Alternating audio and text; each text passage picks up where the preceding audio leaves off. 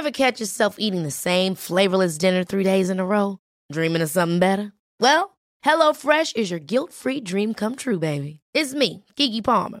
Let's wake up those taste buds with hot, juicy pecan-crusted chicken or garlic butter shrimp scampi. Mm. Hello Fresh. Stop dreaming of all the delicious possibilities and dig in at HelloFresh.com.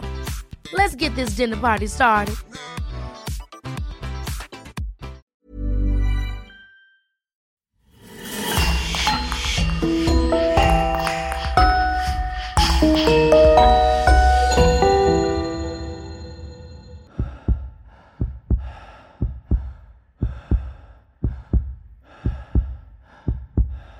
Bonjour et bienvenue à tous. Aujourd'hui, nous allons entrer dans les pires abîmes de l'âme humaine avec le cas d'Albert Hamilton Fish, un homme qui a plongé toute l'Amérique dans la frayeur à la suite de différents meurtres d'une barbarie sans nom. Albert Fish est un meurtrier qui a commis des crimes horribles. Le monsieur est plus connu pour avoir été le vampire de Brooklyn dans les années 30. C'était en fait un homme complètement fou, psychopathe et pervers et qui a avoué avec une facilité déconcertante des dizaines voire des centaines de crimes après son arrestation. Des crimes plus dépravés les uns que les autres, sanguinolents et accomplis sur des enfants innocents. Les a-t-il tous exécutés comme il l'a dit ou en a-t-il rêvé certains? Il paraît que dans sa tête tout se mélangeait, le rêve, la réalité, le désir, la religion, et le mélange n'était vraiment pas beau. Ah ça non, pas du tout. Pourtant, en apparence, Albert Fish, paraissant être une personne tout à fait normale, petit, calme et sans prétention, il avait un visage qui se confondait dans la foule.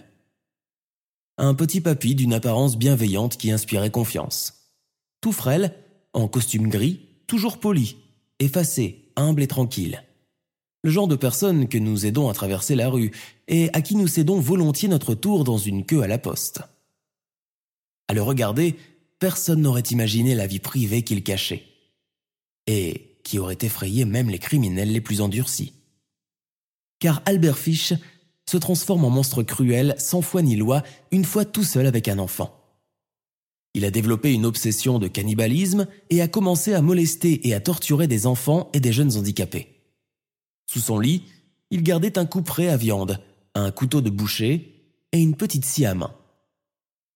Il a ensuite déclaré qu'il avait un enfant dans tous les États des États-Unis mais il n'était pas clair si cela signifiait un meurtre dans chaque État ou simplement des actes de torture et des agressions sexuelles. Fish avait plusieurs surnoms. Le Brooklyn Vampire, le Cannibale de Brooklyn, le Werewolf of Wisteria, le The Grey Man, le Croque-Mitaine et même The Boogeyman, pour ses regards mystérieux sur les enfants qui l'ont rencontré, ou encore le Moon Maniac, en raison d'un témoignage de son fils Albert Fish Jr., qui raconta que parfois, lors des nuits de pleine lune, son père ressentait une irrésistible envie de viande crue. Et d'après son fils, son visage devenait terriblement rouge, ce qui était plutôt bizarre car il n'avait pas mis les pieds dehors de la journée. L'expression de ses yeux donnait l'impression qu'il avait vu quelque chose qui lui avait fait peur. Comme si quelqu'un le pourchassait. C'est l'un des tueurs en série américains les plus monstrueux. Est-ce que c'est parce qu'il est né dans une famille avec un passif de maladie mentale? Peut-être. On peut le dire, oui, son oncle était maniaco-dépressif. Un de ses frères était interné et sa mère était victime d'hallucinations auditives. Lui-même était quelqu'un de profondément dérangé, cannibale, pédophile, aimant particulièrement s'attaquer aux enfants vulnérables et manger des petits morceaux tendres d'œufs qu'il rapportait précieusement chez lui et mettait à mijoter dans la casserole. Les meurtres qu'il a commis ont été d'une atrocité et d'une barbarie inimaginables. Et l'on ne sait pas exactement le nombre de ses victimes, mais on peut l'estimer à plus de 200, d'après les révélations qu'il a faites aux experts psychiatres qui l'ont examiné après son arrestation. Voici donc sans plus tarder l'histoire d'Albert Fish.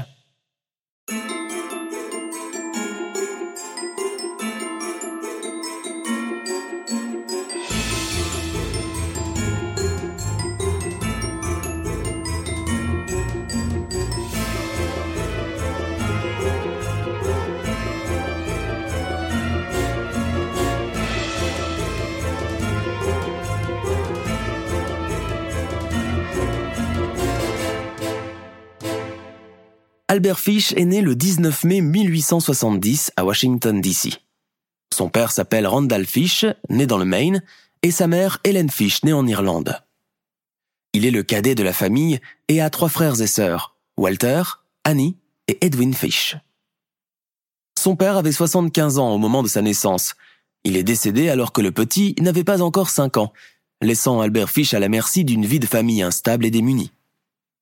Son frère aîné, Walter, pour faire le malin, lui montre des dessins d'hommes et de femmes dénudés et lui raconte des histoires d'aventure avec des cannibales qui mangent la viande humaine. Albert, enfant, est subjugué par ces histoires abracadabrantes. Il oblige son frère à lui répéter constamment et en rêve la nuit en faisant pipi dans le lit.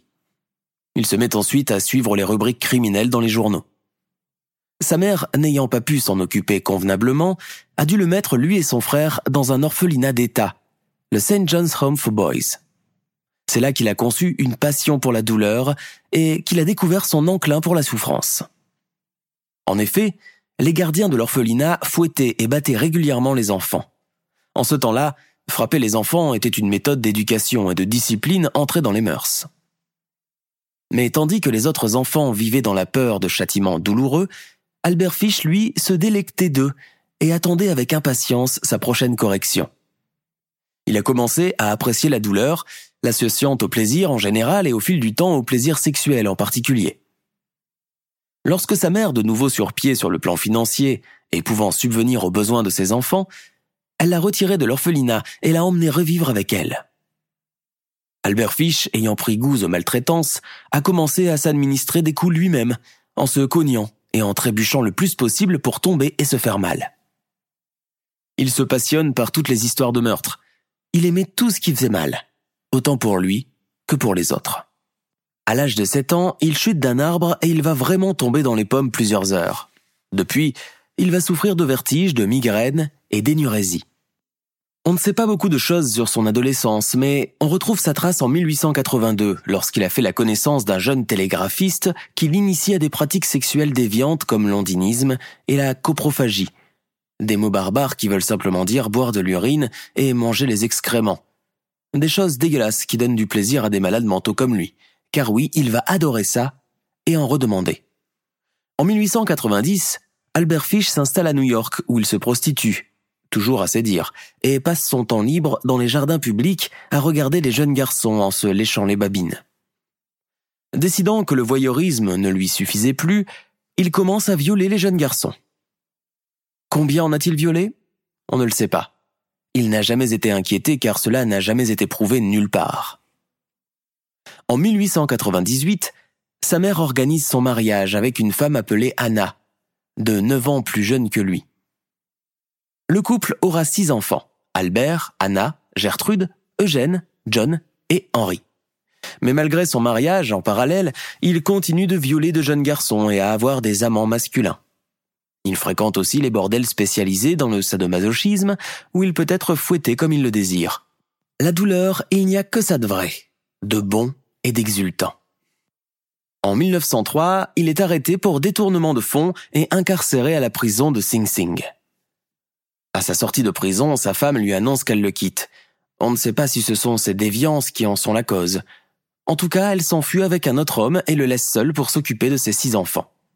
Submergé par cette nouvelle responsabilité qu'il n'avait jamais pensé à supporter tout seul, il se recroqueville sur lui-même. La malédiction familiale le rattrape et il commence à entendre des voix hallucinatoires qui lui commandent de faire des choses. Pour nourrir ses enfants, il trouve un emploi comme peintre en bâtiment. Et là, il rencontre un homme avec qui il devient amant. Un jour, par hasard, en allant ensemble visiter un musée de cire, il découvre la dissection d'un pénis. Cela le subjugue à un tel point, il devient obsédé par la castration et la mutilation d'autrui. En 1910, avec son amant, il se rend à des orgies et y rencontre une personne mentalement déficiente ou intellectuellement handicapée, comme Fish aimait à répéter, un certain Thomas Keden. Il jette son dévolu sur lui. Ils ont commencé une relation sexuelle sadomasochiste, bien que l'on ne sache pas dans quelle mesure ce Keden a réellement consenti aux perversions de Fish. En plus, il était toujours difficile de distinguer le vrai du faux dans les histoires racontées par Albert Fish, mélangeant lui-même l'imaginaire et la réalité. En tout cas, selon lui, d'après ce qu'il a raconté à son psychiatre plus tard, dix jours après leur première rencontre, Fish a attiré Kaden dans une ferme abandonnée sous prétexte d'une affectation. Kaden se présente à l'adresse indiquée et il s'est retrouvé enfermé à l'intérieur. Pendant deux semaines, Fish a torturé Kaden. Il réalise sa première castration en tentant de lui trancher le pénis avec une paire de ciseaux, sans y parvenir. Il est surtout arrivé à mutiler le corps du pauvre homme en lui coupant la moitié du pénis. Puis, aussi soudainement qu'il était arrivé, Fish a disparu, laissant Kaden agonisant sur place avec un billet de 10 dollars. L'apprenti tueur est né. Le 25 mai 1928, Edward Budd, 18 ans, passe une annonce dans le Sunday Edition de New York dans laquelle il demande du travail dans une ferme. Le 28 mai 1928, c'est-à-dire deux jours après, Fish répond à l'annonce. Il est alors âgé de 58 ans et complètement fou. Le 3 juin, il se rend au domicile des Budd et rencontre Albert Budd, le père d'Edward. Il se présente sous un faux nom. Il dit s'appeler Frank Howard, un fermier de Farmingdale, et promet de loger et d'employer Edward pour 15 dollars la semaine. Il apparaît comme un vieil homme inoffensif. Il prétend avoir des travaux agricoles dans le nord qui devaient être faits, et il cherche également de l'aide autour de la maison. Edward était enclin à prendre le poste de ce gentleman banal au visage gris. Il prévoyait d'enlever, de mutiler Edward et de le laisser saigner à mort. Il a apporté du fromage en pot et des fraises pour la famille. Les Buds l'ont accueilli à bras ouverts et l'ont même invité à déjeuner. La jolie petite Gracie, la sœur d'Edward, âgée de 10 ans, s'est assise sur ses genoux, l'a embrassée.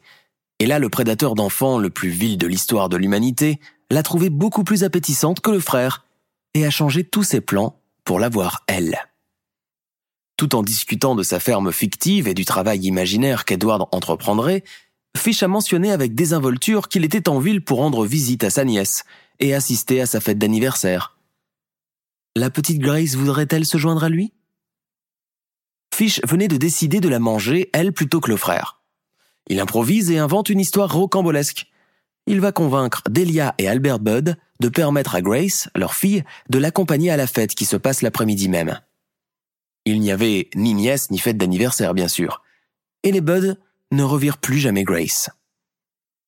Du fait de son apparence de bon monsieur, il réussit à convaincre le père d'emmener avec lui la petite fille pour l'accompagner à l'anniversaire. La maman non plus n'a aucune méfiance. L'homme allait embaucher leur fils. De mensonge en mensonge, il se fabrique une bonne petite histoire à dormir debout. Il les a complètement bernés, et il donne même une adresse fictive aux parents. Columbus, près de la 137e rue. Une adresse qui n'existe pas, bien sûr. La petite fille est toute contente de se rendre à une fête, et Albert Budd accepte qu'elle sorte. Il fait confiance à Fish et le laisse l'emmener. Fish emmène Grace, vêtue de son costume du dimanche, dans sa maison du nord de l'État. La même qu'il avait l'intention d'utiliser comme chambre de torture pour son frère, Albert Fish et Grace vont prendre le train pour Irvington dans le comté de Westchester. Arrivés à destination, ils se rendent à Greenborg, où Albert avait repéré une maison abandonnée depuis plusieurs années à l'écart de la route. On ne va plus jamais revoir Grace la malheureuse. Ils sont entrés dans une grande maison toute en verdure, bien isolée, proche de la forêt, et qui est entourée d'arbres à glycine. Le bon endroit où on peut faire ce qu'on veut sans être dérangé le moins du monde. Bien sûr, Albert Fish est suspecté et interrogé par la police. Mais sans preuves évidentes, et il sait comment inspirer confiance aux gens devant lui, il n'est pas inquiété et remis vite en liberté. Le 5 septembre 1930, la police arrête Charles Edward Pope, suspecté dans l'enlèvement de Grace. Gardien de maison, il est accusé par sa femme aliénée. Il passa 108 jours derrière les barreaux entre son arrestation et son jugement en décembre 1930. Il fut jugé non coupable. Fish s'est remarié le 6 février 1930 à Waterloo, à New York, avec une certaine Estella Wilcox, et divorce au bout d'une semaine. Il a été arrêté à huit reprises entre 1902 et 1933, la première pour tentative d'escroquerie, une autre pour vol dans un magasin où il travaillait. Pour des chèques sans provision, il reçoit des condamnations assorties d'un sursis. Il est arrêté en mai 1930 pour avoir envoyé une lettre obscène à une femme noire qui avait répondu à une annonce pour être femme de ménage. À la suite de son arrestation, il est envoyé à l'hôpital psychiatrique de Bellevue pour observation entre 1930 et 1931. Puis il est de nouveau arrêté pour envoi de lettres obscènes. Lorsque la police fouille son appartement, elle découvre d'autres lettres. Un chat à neuf queues ainsi qu'une carotte et une saucisse de Francfort, et un des policiers constate la présence de matière fécale dessus. Les années passent, et par une froide soirée de novembre 1934, Delia Budd, la maman affligée par la disparition impromptue de sa fille six ans plus tôt, reçoit une lettre bizarre et décousue qu'elle fait lire à l'un de ses fils parce qu'elle était analphabète. Fish, dans l'imprudence de sa folie narcissique, vient d'envoyer une lettre à la famille pour revendiquer l'enlèvement de Grace. Il explique ne pas avoir violé la fillette mais l'avoir tuée et mangée. Il donne des détails monstrueux de dégustation culinaire et de fesses rôties. La lettre n'était pas signée, mais Albert Fish a clairement indiqué qu'elle avait été écrite par Frank Howard, l'homme qui avait emmené Grace. Dans la lettre, il raconte une histoire fantasmagorique et irréelle d'un capitaine de navire nommé John, qui a commencé à manger les garçons à New York après avoir goûté à la chair des enfants cuits en Chine. Du pur délire. Albert Fish a décrit son arrivée chez les Budd et comment Madame Budd avait autorisé la petite fille à l'accompagner au soi-disant anniversaire qu'il avait inventé. Il raconte comment il a emmené Grace dans une maison abandonnée appelée Wisteria Cottage. Une maison isolée qui se trouvait dans une zone décrite comme East Irvington, dans le comté de Westchester. La petite fille est allée cueillir des fleurs sauvages dans le jardin avant qu'il ne lui demande de le rejoindre. Il décrit ensuite comment il avait freiné Grace dans son élan lorsqu'elle a essayé de s'enfuir. Il a décrit avec détails choquants comment la petite fille a riposté et comment il l'a finalement maîtrisée. Il l'a étranglée, a coupé son corps en petits morceaux et les a cuits. Il en a fait départ pour les neuf jours suivants. Cette lettre indécente et inappropriée a été envoyée à la maman de Grace. Rien d'autre que pour remuer encore le couteau dans la plaie de la malheureuse. Le bonhomme se délectait de la douleur des âmes autant que celle des corps. Et cela n'a pas été une très bonne idée. Ah ça non. Pour lui, en tout cas, il a mal calculé son coup, il aurait dû s'abstenir, car les Buds font s'empresser de donner la lettre à la police, et c'est grâce à cette lettre que la police de New York a pu remonter jusqu'à lui. Il s'est fait piéger lui-même le bougre. Car la lettre a fourni une piste essentielle. L'entête de l'enveloppe avait été mal barrée, et un policier zélé arriva à déchiffrer l'adresse. Le 627 Lexington Avenue, où résidait une association au nom de New York Private Chauffeur Benevolent Association. On allait interroger les membres de cette association, mais malheureusement personne ne connaissait ce Frank Howard. Le policier qui a trouvé l'adresse insista et convoqua tous les membres de l'association qu'il interrogea un à un. Il a ensuite examiné méticuleusement le registre des membres de l'association. Un homme concierge reconnaît avoir laissé le papier en tête de l'association dans la chambre qu'il louait. Le policier se rend dans cette maison de location. Dans cette même maison de chambre à louer, un autre homme avait loué la même chambre que l'homme concierge de l'association quelques jours auparavant. Il correspondait au signalement de Frank Howard, mais l'homme avait signé Albert H. Fish au lieu de Frank Howard sur le registre de location. Et ce monsieur a quitté la chambre malheureusement. Malgré cela, le policier reste confiant car Fish a indiqué à la propriétaire de la maison qu'il attendait un chèque d'un montant de 25 dollars de la part de son fils et qu'il viendrait le chercher. Le détective n'a plus qu'à attendre. Il monte une planque. Quelques jours plus tard, un inspecteur du service de poste indique au policier qu'une lettre adressée à Albert Fish vient d'arriver. Un vieil homme se présente pour récupérer son chèque. Le détective l'arrête. Lorsqu'il aperçoit le détective, Fish le menace d'une lame de rasoir, mais le policier balaye cette arme. L'arrestation met fin à une enquête qui dura plus de six ans.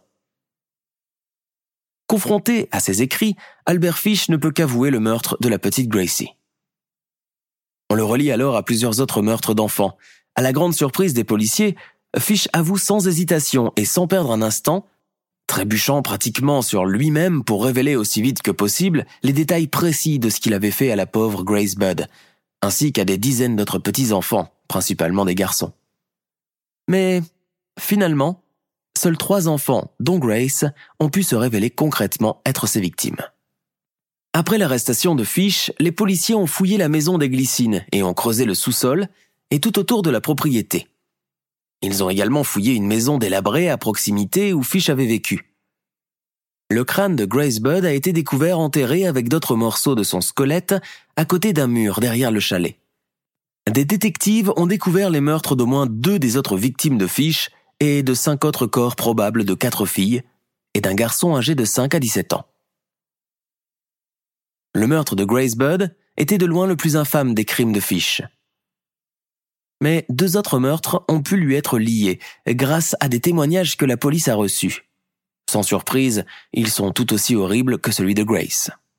Albert Fish est responsable du meurtre d'un garçon de 4 ans nommé Billy Gaffney, qui avait disparu alors qu'il jouait avec un ami voisin à Brooklyn le 11 février 1927. Tous les deux disparurent, et seul fut retrouvé l'ami sur le toit de la maison. Lorsqu'on l'interrogea sur ce qui était arrivé au petit Gaffney, celui-ci répondit sans hésitation que le croque-mitaine l'a pris. Le garçon, voisin de Billy, avait à peine trois ans et a décrit cet homme boogie comme un homme mince et âgé aux cheveux gris et à la moustache grise. Au début, les policiers ne prenaient pas l'enfant au sérieux, mais quand ils ont fouillé tout le quartier sans aucun indice, ils ont finalement réalisé qu'il avait été enlevé. Il n'a jamais été revu. Bien que personne n'ait jamais pu retrouver les restes de Billy, les gens ont pu localiser le corps de la troisième victime confirmée de Fish assez rapidement. Trois ans plus tôt, en 1924, Fish avait kidnappé et agressé sexuellement Francis McDonnell, 9 ans, un jeune garçon qui a disparu alors qu'il était en train de jouer avec son frère et un groupe d'amis à Staten Island. Son corps a été retrouvé dans les bois peu de temps après. Il avait été étranglé par ses propres bretelles. Il l'a suspendu à un arbre avant de lui lacérer les jambes et l'abdomen. Peu de temps avant la mort d'Albert Fish, il a avoué être celui qui avait attiré Francis dans les bois, l'agressant et l'étranglant par la suite. Il a admis qu'il était prêt à démembrer le garçon, mais il a cru entendre quelqu'un s'approcher. Cela l'a empêché de terminer son travail, et il a dû s'enfuir. Le porte-parole de la police admet qu'Albert Fish a été interrogé à plusieurs reprises sur des disparitions d'enfants, mais qu'il n'a jamais été vraiment suspecté car il avait l'air tellement inoffensif. On ne sait pas exactement combien de victimes il a à son actif. Lui-même en a avoué une centaine aux enquêteurs. Bien qu'il n'ait été jugé que pour 16 crimes prouvés, le juge d'instruction chargé de son dossier considérait ce chiffre comme hautement probable. Mais Fish s'est tellement déplacé dans plusieurs comtés et États qu'il était presque impossible de certifier ses paroles. L'affaire fait la une des journaux. La photo du vieil homme est partout. Un monsieur tout le monde qui kidnappe les enfants, les torture et les mange. La presse se déchaîne. La police a été trop conciliante. Il ne fallait pas se tenir à l'apparence du bonhomme. Il fallait le mettre sous les verrous bien avant, rien qu'à écouter ce qu'il dit. Tout le monde le qualifierait de dangereux. Comment la police n'a pas pu déceler cela à temps? Cet homme se promène en hurlant haut et fort Heureux soit celui qui prend ses petits-enfants pour leur fracasser le crâne à coups de pierre. Ou encore, il faut que je sacrifie les enfants, comme Abraham, son fils Isaac, pour me faire pardonner mes péchés. Tout le monde l'a entendu, il est définitivement dangereux, très dangereux, et il n'a pas l'intention de s'arrêter, il l'a bien dit. Si l'on a encore l'occasion, il referait encore et encore la même chose. Tous les enfants de la ville de New York sont sa cible. Il faut le mettre hors d'état de nuire. Toute la ville est sous le choc. On suit l'affaire avec grand intérêt. Albert Fish fait face à des actes d'accusation à Manhattan et dans le comté de Westchester. Le premier comté de Westchester l'a inculpé de meurtre au premier degré, tandis que Manhattan préparait un acte d'accusation pour enlèvement. Pendant ce temps, la police a eu une piste vraiment importante. Le conducteur de la ligne de tramway de Brooklyn a vu une photo de Fish dans le journal et s'est présenté pour identifier Fish comme le vieil homme nerveux qu'il a vu le 11 février 1927 qui essayait de calmer un petit garçon assis sur le chariot. Joseph Mihan. Le motorman à la retraite les a bien observés. Le petit garçon qui n'avait ni veste ni manteau pleurait continuellement, demandant sa mère, et on voyait bien qu'il était traîné de force par le vieil homme sur et hors chariot. Il s'est avéré que le petit garçon était le kidnappé Billy Gaffney. La mère de l'enfant se rendit à Sing Sing afin d'obtenir auprès de Fish plus de détails sur la mort de son fils. En fin de compte, Fish va confesser ce qu'il a fait à Billy. Il a admis l'enlèvement et le meurtre de Billy en donnant des détails écœurants.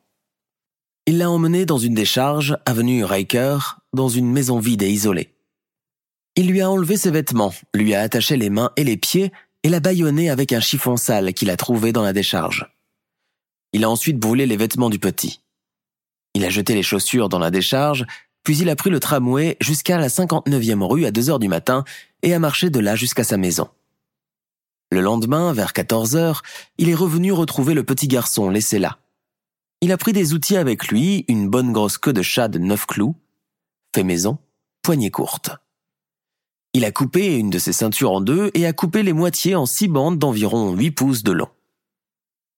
Il a fouetté le dos nu de Billy jusqu'à ce que le sang coule sur ses jambes. Il lui a coupé les oreilles, le nez, lui a fendu la bouche d'oreille à oreille, lui a arraché les yeux. Il était alors mort. Il a enfoncé le couteau dans son ventre et a tenu sa bouche contre son corps et il a bu son sang. Voilà ce que raconte Fish calmement au policier qui l'interroge. Il a ramassé quatre vieux sacs de pommes de terre et il a ramassé un tas de pierres, puis il a découpé le petit garçon. Il a mis le nez, les oreilles et quelques tranches de son ventre. Puis il l'a coupé en travers au milieu de son corps, juste en dessous du nombril. Puis à travers ses jambes, à environ deux pouces en dessous de son derrière. Il l'a mis dans sa main, dans du papier, et a coupé la tête, les bras, les mains et les jambes sous le genou. Il les a mis dans les sacs et a attaché les extrémités et les a jetés dans les flaques d'eau tout au long de la route qui mène à North Beach. Il est rentré avec la viande qu'il a mis dans le papier. Il a fait un ragoût avec les oreilles, le nez et les morceaux de son visage et de son ventre. Il a mis des oignons, des carottes, des navets, du céleri, du sel et du poivre. C'était bon. Ensuite, il a ouvert les joues de son derrière, découpé son singe et les a lavés en premier il a mis des lanières de bacon sur le tout. Ensuite, il a pris quatre oignons et quand la viande a bien rôti, environ un quart d'heure, il a versé une pinte d'eau dessus et a arrosé avec une cuillère en bois.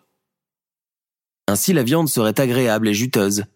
Et après deux heures de lente cuisson, elle était à point. Fish raconte, en se délectant, qu'il n'a jamais mangé de dinde rôtie qui avait aussi bon goût. Le sommet de l'ignominie. Quelques jours plus tard, ayant vu sa photo dans le journal, un bon nombre de témoins essaient de contacter la police. Il faut démêler le vrai du faux. Toute une brigade est dédiée à ça. Un homme de Staten Island s'est présenté pour identifier Fish comme l'homme qui avait tenté d'attirer sa fille de 8 ans dans les bois non loin de l'endroit où Francis McDonnell a été assassiné trois jours plus tard, en 1924. La jeune fille, à la fin de son adolescence, est formelle. Elle l'a vu sur la photo du journal, puis dans sa cellule, et l'a reconnu à 100%. C'est l'homme gris, Fish a également été lié au meurtre en 1932 d'une fille de 15 ans nommée Mary O'Connor à Far Rockaway. Le corps mutilé de la jeune fille a été retrouvé dans des bois près d'une maison où Fish faisait des travaux de peinture. Avec tous ces actes d'accusation dans différents comtés, il y avait peu de chances qu'Albert Fish soit acquitté. Son seul moyen d'éviter la peine de mort est de se faire déclarer fou. Son avocat de défense l'a bien noté. Le psychiatre qui va le visiter en prison, le docteur Frédéric Vertam, et avec qui Albert Fish noua des relations de confiance, pense que le nombre d'agressions confessées par Fish dépassait 400, ce qui ferait de lui le criminel ayant fait le plus de victimes. Le psychiatre, docteur Vertam, a examiné Fish dans sa cellule de prison et l'a trouvé un homme doux, bienveillant et poli, et va très vite lui avouer que la psychose est une maladie que bon nombre de sa famille a endurée. Il est bien conscient que lui aussi est peut-être atteint. Il a demandé au docteur de vérifier ce qu'il dit. L'attitude de Fish face à sa situation est d'un détachement complet. Il est très lucide et se fait l'analyse de lui-même avec beaucoup de parcimonie. Le médecin lui demande s'il veut plaider la folie. Fish lui répond qu'il ne sait pas s'il est vraiment fou ou pas. Il ne s'est jamais vraiment compris lui-même, il compte sur le médecin pour l'aider à comprendre. Il avait un oncle paternel qui a souffert de psychose religieuse qui est décédé dans un hôpital d'État. Un demi-frère est également décédé dans un hôpital d'État. Un jeune frère qui a été faible d'esprit et qui est mort d'hydrocéphalie. Sa mère a été jugée très étrange et aurait entendu et vu des choses. Une tante paternelle était considérée comme complètement folle. Un frère souffrait d'alcoolisme chronique et une sœur souffrait d'une sorte de trouble mental il a affirmé que son vrai prénom était Hamilton Fish, du nom d'un parent éloigné qui était le secrétaire d'État du président Grant. Fatigué d'être taquiné à propos de ce nom, il prit plutôt celui d'Albert, car Hamilton, ça ne lui allait pas du tout. Il détestait cela au plus haut point. Albert, c'est beaucoup plus passe-partout. Le docteur Vertam considérait la perversité sans précédent de Fish comme unique dans les annales de la littérature psychiatrique et criminelle. Le sexomasochisme dirigé contre les enfants, en particulier les garçons, a pris la tête de son développement sexuellement régressif. Fish lui a dit qu'il a toujours eu le désir de faire souffrir les autres et de souffrir lui-même. Il a toujours apprécié de se faire mal en général. Le docteur Vertam a déclaré que des expériences avec des excréments de toutes sortes, imaginables, ont été pratiquées par lui activement et passivement. Il a pris des morceaux de coton, les a imbibés d'alcool, les a insérés dans son rectum et y a mis le feu. Il l'a également fait avec ses victimes. Des expériences qui n'ont aucune raison autre que de se faire mal et faire mal aux enfants. Fish a confié au docteur Vertam qu'il a molesté au moins une centaine d'enfants dans tous les États-Unis. Il les soudoyait avec de l'argent ou des bonbons. Il choisissait généralement des enfants afro-américains parce qu'il pensait que la police n'y prêtait pas beaucoup d'attention alors qu'ils étaient blessés ou portés disparus. Il était prudent et très maniaque. Il n'est jamais retourné dans le même quartier. Il a dit qu'il avait vécu dans au moins 23 États et que dans chacun d'eux, il avait tué au moins un enfant. Parfois, il a perdu son emploi de peintre de bâtiment parce qu'il était étrangement lié à ses enfants morts ou mutilés et qu'il pensait trop à eux, oubliant son travail. Fish était contraint d'écrire des lettres obscènes et le faisait fréquemment. Selon le docteur Vertam, ce n'étaient pas des lettres obscènes typiques basées sur des fantasmes et des rêveries pour procurer un frisson par procuration. Il s'agissait d'offres de pratiquer ses penchants avec les personnes à qui il avait écrit ses suggestions. Nous, on ne voit pas en quoi cela peut être différent. Initialement, le docteur Vertam avait des inquiétudes quant à savoir si Fish lui mentait ou inventait des choses qui n'existaient pas du tout. C'est très courant chez les psychopathes. Ils confondent souvent leur délire avec la réalité et ne savent pas faire la différence. Dans le cas de Fish, il parlait beaucoup et avait tendance à dire beaucoup de choses en même temps. Le docteur craignait que Fish lui mente ou exagère des choses, surtout quand il lui a dit qu'il avait enfoncé des aiguilles dans son corps pendant des années dans la zone située entre le rectum et le scrotum. Il a dit l'avoir fait à d'autres personnes aussi, en particulier des enfants. Au début, a-t-il dit, il n'avait enfoncé que des aiguilles et les avait retirées à nouveau. Ensuite, il en avait coincé d'autres, à un point tel qu'il était incapable de les retirer, et ils y sont restés. Le docteur Vertam l'a fait radiographier, et bien sûr il y avait au moins 29 aiguilles dans sa région pelvienne. Il n'a absolument pas menti, le bougre. Il s'est bien introduit toutes ces aiguilles aussi profondes que possible. Vers l'âge de 50 ans, Fish a commencé à ressentir des hallucinations et des délires. Il avait des visions du Christ et de ses anges. Il a commencé à être absorbé par des spéculations religieuses sur la purge de ses iniquités et de ses péchés, l'expiation par la souffrance physique et l'autotorture, les sacrifices humains, etc. Il continuait sans fin, avec des citations de la Bible toutes mélangées à ses propres phrases, telles que Heureux celui qui prend tes petits et se précipite la tête contre les pierres.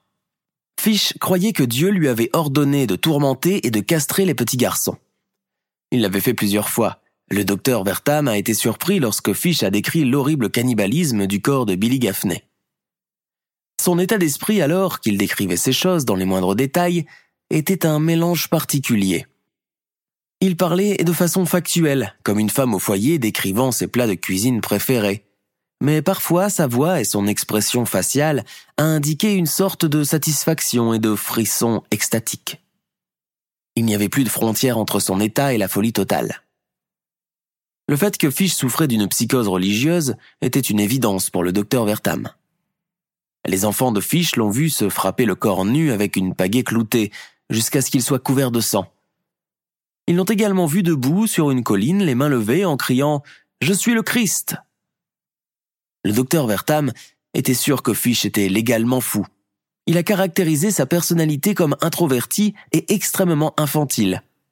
Il a décrit sa constitution mentale anormale et sa maladie mentale diagnostiquée comme une psychose paranoïde parce que Fish souffrait de délire et était particulièrement mêlé aux questions de punition, péché expiation, religion, torture, autopunition. Il avait une connaissance pervertie, déformée, folle de droit et faux. Son test était que, si cela avait été mal, il aurait été arrêté, comme Abraham a été arrêté par un ange avant d'égorger son enfant. Le docteur Vertam pensait que Fish avait en fait tué 15 enfants et mutilé une centaine d'autres. Deux autres experts psychiatres appelés par l'avocat de défense ont déclaré que Fish était fou.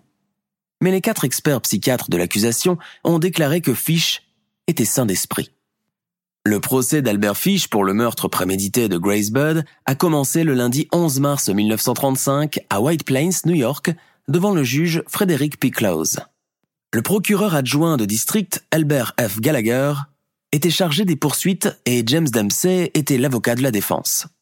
Dempsey prévoyait d'établir que Fish souffrait de coliques au plomb, une démence souvent subie par les peintres en bâtiment. La stratégie clé de Gallagher, le procureur général, a été résumée au début du procès par la présomption de raison.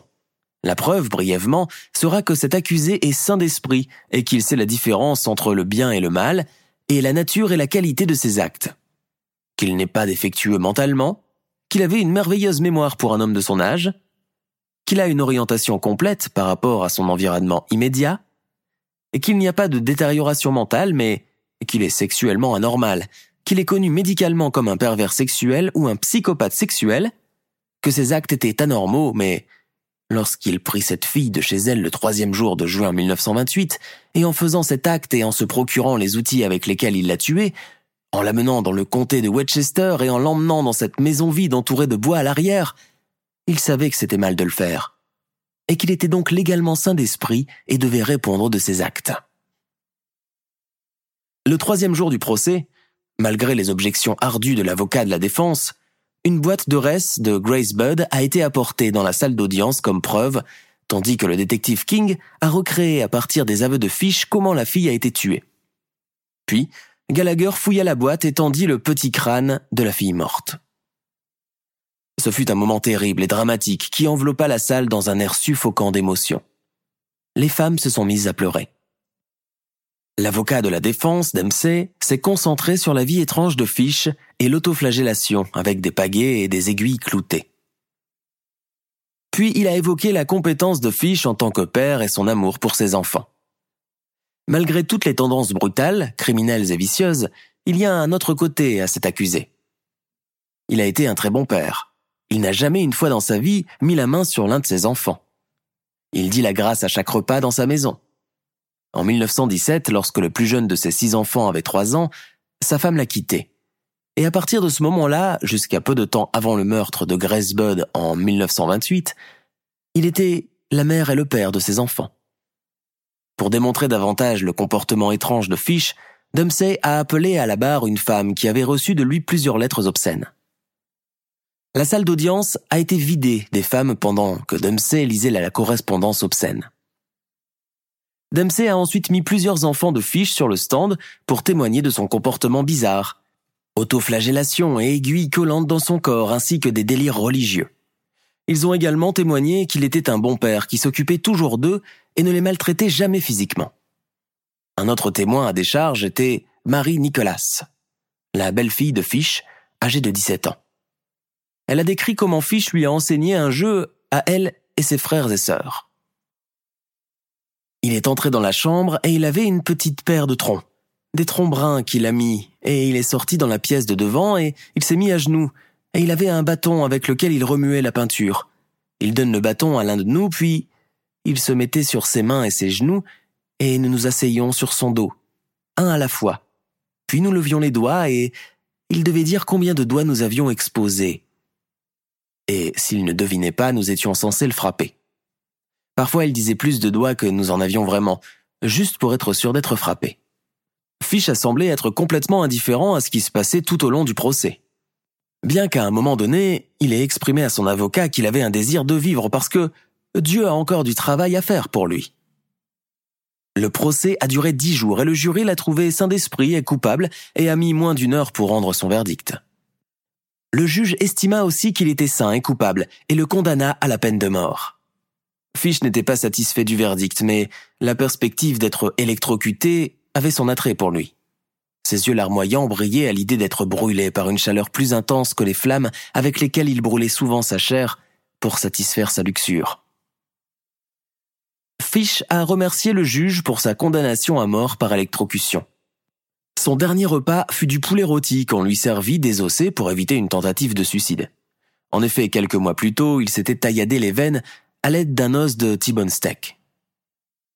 Peu de temps avant son exécution, il a été autorisé à rédiger une série de notes sur ses crimes à remettre aux journalistes travaillant sur l'affaire. Son avocat a jeté un coup d'œil aux notes et a refusé de les remettre. Je ne le montrerai jamais à personne, a-t-il déclaré. C'était la série d'obscénités la plus sale que j'ai jamais lue. Albert Fish arriva dans le couloir de la mort en mars 1935 et fut exécuté le 16 janvier 1936 sur la chaise électrique à Sing Sing. Il entra dans la salle d'exécution à 23h06 et il a de suite été attaché à la chaise électrique. Il se délectait de ce qui allait bientôt lui arriver. Il est même tenu d'avoir dit sur le moment que l'électrocution serait le tressaillement suprême de sa vie. Juste avant que le commutateur ne fût actionné, attaché sur la chaise, il déclara ne pas savoir pourquoi il était là. Il ne s'est pas du tout repenti des crimes atroces qu'il a commis. Il a fallu deux décharges électriques avant que Fish ne meure, ce qui contribua à la légende de l'appareil qui s'est mis en court-circuit à cause des aiguilles que Fish s'était insérées auparavant dans le corps. Il fut enterré dans le cimetière de la prison Sing Sing. Nous sommes à la fin de notre émission du jour. N'hésitez pas à écouter les autres émissions du podcast et à prendre 5 secondes pour nous laisser un 5 étoiles sur iTunes. C'est vraiment très important pour nous. Vous pouvez aussi vous abonner pour ne pas rater les prochains épisodes et nous suivre sur Facebook pour nous en proposer de nouveaux. Merci et à bientôt.